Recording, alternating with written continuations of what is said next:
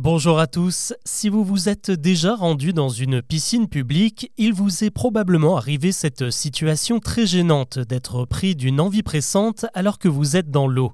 Un choix cornélien, faut-il sortir pour aller aux toilettes dans le froid ou alors vous soulager discrètement sans rien dire à personne? Vous vous souvenez alors que plus jeune, l'un de vos copains vous avait mis en garde, les piscines collectives seraient équipées d'un détecteur d'urine, un produit chimique qui en cas d'incident vire au rouge, révèle à tout le monde votre geste honteux, synonyme d'exclusion immédiate du bassin.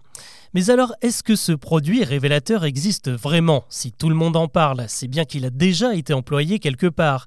Eh bien, en réalité, non. Personne ne s'est jamais retrouvé entouré d'un nuage d'eau colorée après avoir fait pipi.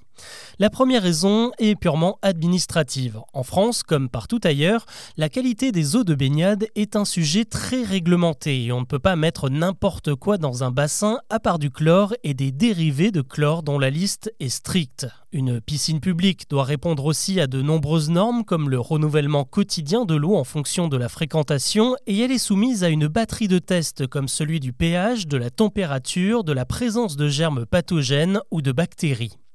Si je détaille tout cela, c'est qu'il faut bien comprendre qu'une piscine est un endroit extrêmement contrôlé où l'hygiène et la sécurité des baigneurs sont reines. Il y a des zones interdites aux chaussures, la douche obligatoire, l'incontournable bonnet de bain, le pédiluve bien sûr et les maîtres nageurs qui nous surveillent. Et si la légende du détecteur d'urine existe et perdure, eh bien c'est justement à cause de l'atmosphère qui règne dans ce lieu codifié où le moindre écart est traqué. Il y a comme une paranoïa qui s'installe en quelque sorte. Cette rumeur est donc probablement née avec la création même des piscines publiques traitées au chlore dans les années 30 et elle a naturellement pris de l'ampleur avec leur généralisation durant les 30 glorieuses et l'inscription de l'apprentissage de la nage dans le programme scolaire. D'ailleurs, dans certains pays comme la République tchèque, les profs prennent sciemment soin de perpétuer cette fausse vérité du révélateur d'urine pour forcer les plus jeunes à se contenir et adopter les bons gestes. Malheureusement, tout le monde n'a pas ces bons gestes, si bien qu'on retrouve des quantités parfois très importantes d'urine dans les bassins, entre 30 et 75 litres selon une étude scientifique canadienne réalisée en 2017.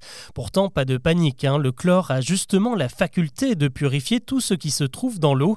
En revanche, le chlore peut justement réagir à la présence d'urine pour créer des chloramines, une substance très irritante pour les yeux, la peau et le système respiratoire, une autre bonne raison d'éviter de boire la tasse.